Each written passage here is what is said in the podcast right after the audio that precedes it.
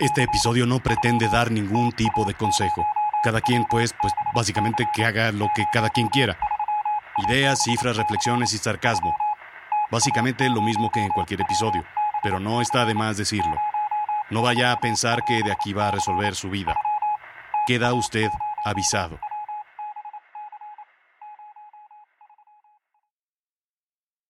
¿Por qué nos divorciamos? perdón, perdón. Eh, faltan signos de interrogación. Ahora sí, ¿por qué nos divorciamos? Y eso más, más sentido. ¿Por qué nos divorciamos? La pregunta es retórica, claro, pero tiene más que ver con el principio. ¿Por qué nos casamos? En fin, eché mano de todos mis amigos, científicos, psicólogos, economistas, periodistas y expertos en derecho. Y la respuesta es que hmm, nadie lo sabe. Lo que sí, he escuchado muchas veces, quiero el divorcio. Pero aún más escuchado, amo el divorcio. Yo soy Rodrigo Job y yo te cuento. Y sí, esto es Azul Chiclamino, la realidad de lo absurdo.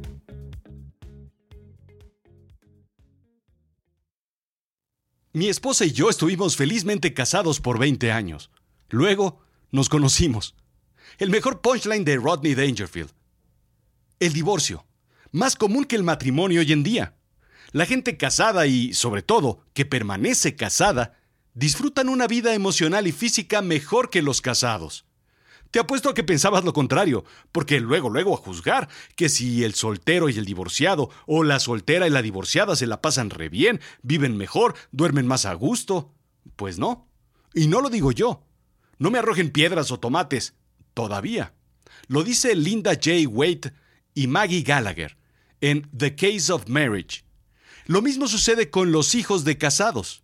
Viven mejor y tienen una menor incidencia criminal a aquellos cuyos padres no están casados. Hmm, pues debería ser requisito para todo quien trabaja en gobierno padres casados. Claro, además de inútil es presentarse sin currículum. Quiero decir, inútil es presentarse sin currículum, porque no hay que ver la impresentabilidad. Bien, ¿qué tanto? Pues más o menos se presenta en un 36% menos. Menos incidencia criminal. ¿Es suficiente razón para casarse? Pues tal vez sí o tal vez no. No lo sé. Lo cierto es que la estabilidad y el éxito marital está asociado con la razón por la cual dos personas deciden casarse, indica John Eckler en Why People Marry, The Many Faces of an Institution. La razón. Interesante. Lo cierto es que hay tres cifras que son brutalmente interesantes. Primero, pi.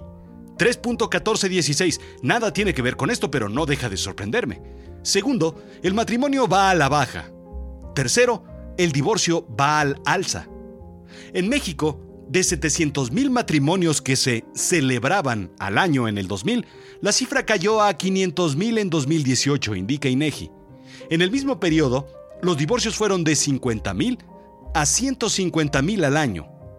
Las tendencias son similares en el resto del mundo. Para entender el divorcio, hay que entender el matrimonio. Y aquí la cosa se pone color de hormiga, porque muchos matices hay en el matrimonio. Desde el matrimonio es como el demonio de Mauricio Garcés al rosado y pegajoso del crucero del amor. Hoy entendemos que el divorcio es la antítesis del matrimonio. El matrimonio es amor.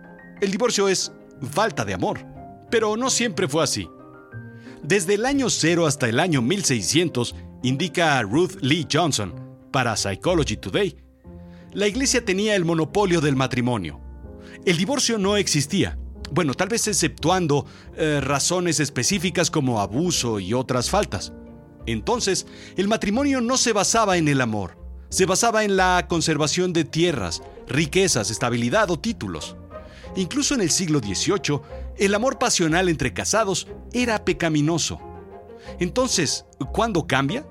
Pues al igual que hoy lo influye todo la televisión, sobre todo telenovelas y el cine, novelistas románticos pusieron la idea en la mesa.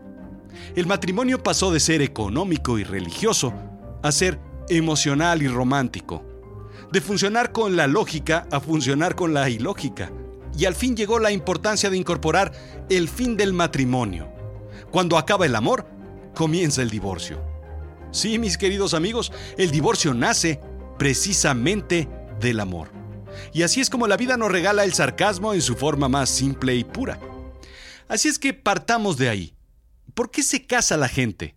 Me gustaría preguntárselo a Oprah Winfrey o a Martha Stewart, o a Marta de Baile o a Lolita Yala ya de perdida, pero nada mejor que un académico en derecho para contestarlo.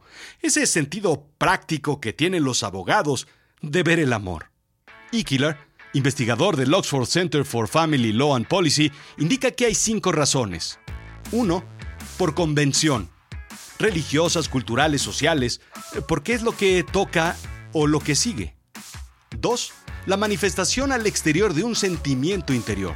¿Ves? Me encantan los abogados. Decirle al mundo que tienes un sentimiento hacia la otra persona. Y tres, confirmación interna del pasado. Te sientes bien de lo que ha sucedido hasta ahora en tu vida y quieres que ese estado continúe por el resto de tu vida. Es la celebración a lo que ha sucedido. 4. Confirmación interna de un futuro. Es un compromiso del futuro Normalmente un evento como tener hijos, me caso porque tendremos hijos, es celebrar el futuro. 5. Objetivos pragmáticos. El matrimonio como una necesidad. Mi esposo o esposa se va a otro sitio y la única forma de ir es casándome. Es muy interesante. Si hablamos de celebrar al pasado, a lo que fue o a la historia de donde venimos, de celebrar el futuro, lo que queremos que sea, incluso al amor de uno mismo, me caso porque me siento bien yo. Claro, con alguien más, pero es personal. Otras por convicciones legales o social religiosas. Entonces, ¿por qué se divorcia la gente? Obvio, porque esa celebración terminó. Porque no me siento bien con el pasado o porque no hay más que sentir en el futuro. Porque no me siento bien yo.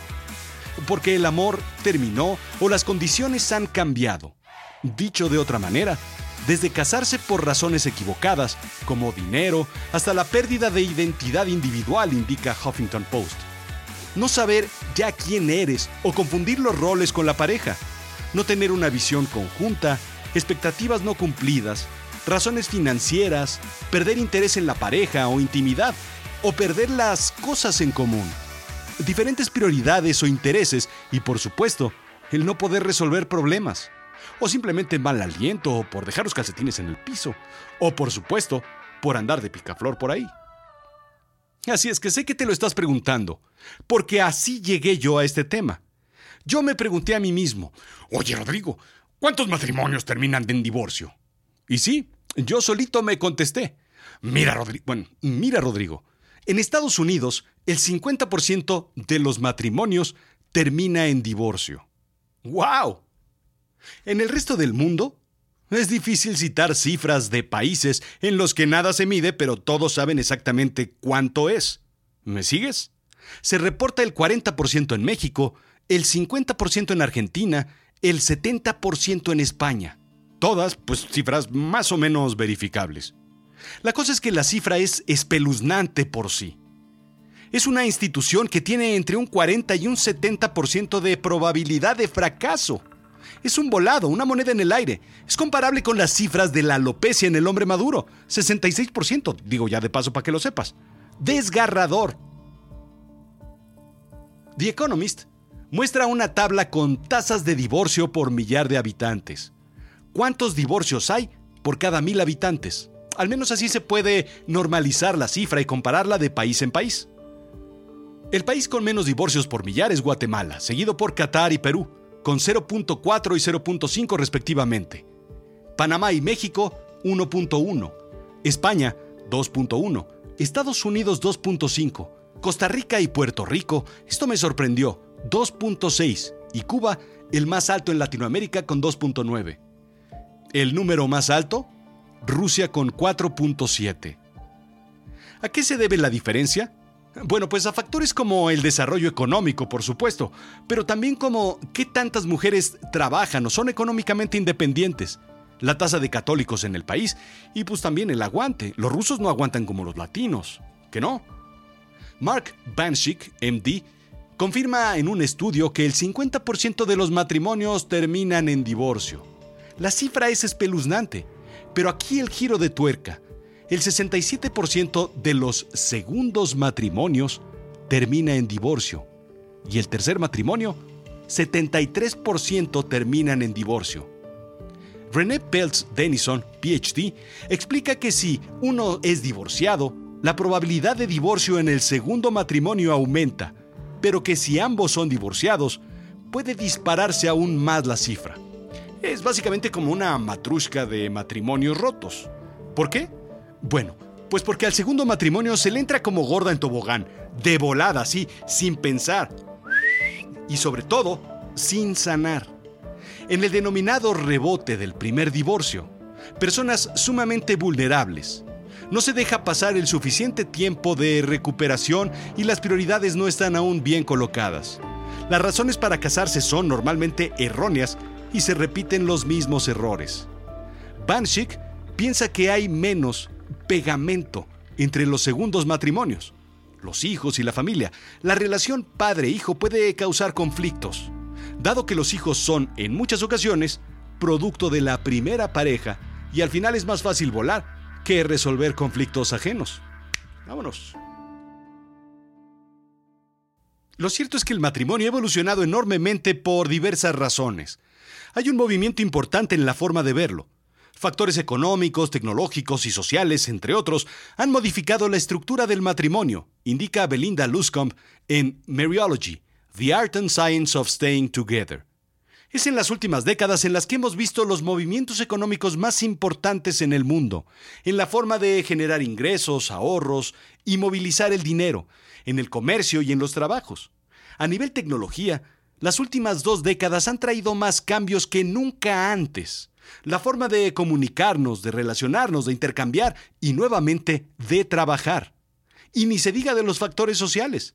La ruptura de esquemas, estereotipos y barreras raciales, de género, de edad, de nacionalidad y religiosas son brutales, sobre todo a la hora de relacionarse en el matrimonio. Los millennials, por ejemplo, ven normal el matrimonio interracial, interreligioso e inter... intersexual, qué sé yo. Solamente ponte a pensar, ¿hace cuánto verdaderamente se le permite a la realeza no tener que casarse con la realeza? Pues, pues porque ya todos eran familiares reales en Europa, son como primos o primos segundos en el mejor de los casos. Hace falta un, un sanguíneo al menos. Factores eh, reales, eh, reales de realeza, no de realidad, pues.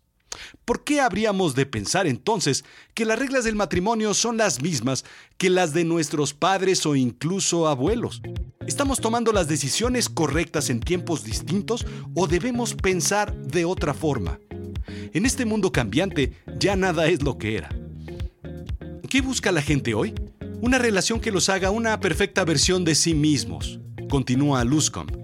Realización, estímulo, seguridad, devoción, estatus, liberación, conexión, colaboración, mejora, transformación. Y si eso no se tiene en una relación, entonces pues, ¿para qué seguir adelante? Así es que, ¿qué sigue? Pues yo qué sé, no sé. Para evitar la contaminación, tal vez debamos eliminar las chimeneas, puede que funcione. Para eliminar los problemas de migración, tal vez debamos eliminar las fronteras. Para terminar el divorcio, tal vez debamos terminar con el matrimonio. Así al menos queda 0-0 el marcador.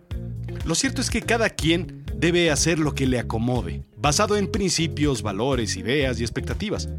El matrimonio es complejo porque es compleja nuestra mente, nuestra forma de pensar, nuestras expectativas. Lo que sigue es hacer lo que te acomode, a ti nada más. Para evitar el divorcio, uno debe mantenerse alejado de los comportamientos conflictivos, más predictivos del divorcio. Desprecio, crítica, obstrucción y defensa, finaliza Luscombe. Creo que debes pensarlo, consultarlo con la almohada, con el padre de tu iglesia o el pastor de tu congregación, o tu rabino de confianza o tu terapeuta, o incluso con tu mecánico de cabecera. O eso, ya viste qué buenos salen los abogados para pintarte las cosas blanco y negro. ¿Puede ser la opción? ¿No crees? Esto fue Azul Chiclamino, la realidad de lo absurdo. Yo soy Rodrigo Job. Sígueme en mis redes sociales, Rodrigo-Job, en Instagram y Twitter, Rodrigo Job MX en Facebook. En YouTube encuentra contenido distinto a lo que acabas de escuchar. Y dime qué opinas. Me gustaría saberlo. Por cierto, te invito a que visites Cerebro de Silicio, mi nuevo podcast de negocios y tecnología. Bueno, de tecnología y negocios. Bueno, pues eso. Y visita también Me lo contó la noche. Historias obscuras para disfrutar de noche. ¿Dónde? Pues donde escuchas tus podcasts. Apple Podcast, iTunes, Spotify y todos esos sitios, ya sabes. Gracias.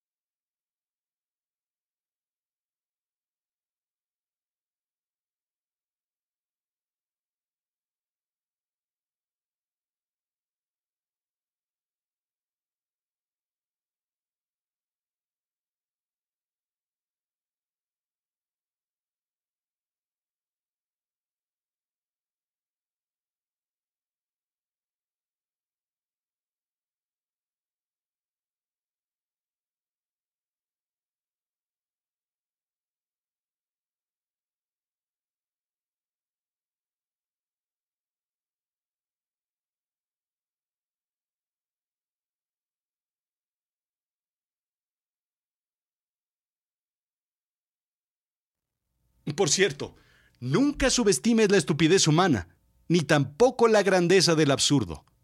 En Nueva York, un grado de enfermería, un grado médico, en derecho o en otra profesión obtenido durante el matrimonio es considerado propiedad del matrimonio. El valor de ese grado académico, basado en el potencial de ingresos, es considerado al momento de la división. Abusado. Una pareja que no puede ponerse de acuerdo en algo debe estar de acuerdo en que no está de acuerdo para poder divorciarse en Nueva York.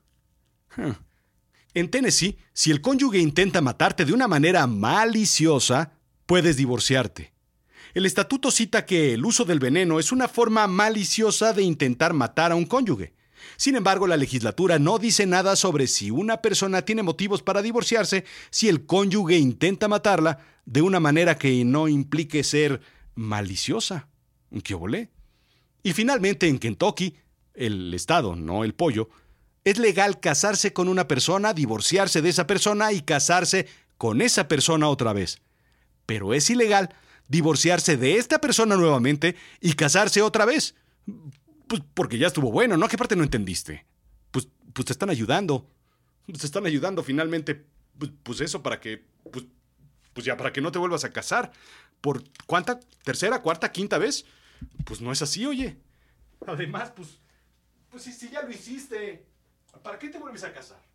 Si ya sabes cómo está el asunto, ¿a poco crees que es sorpresa? Pues si no es sorpresa para nadie.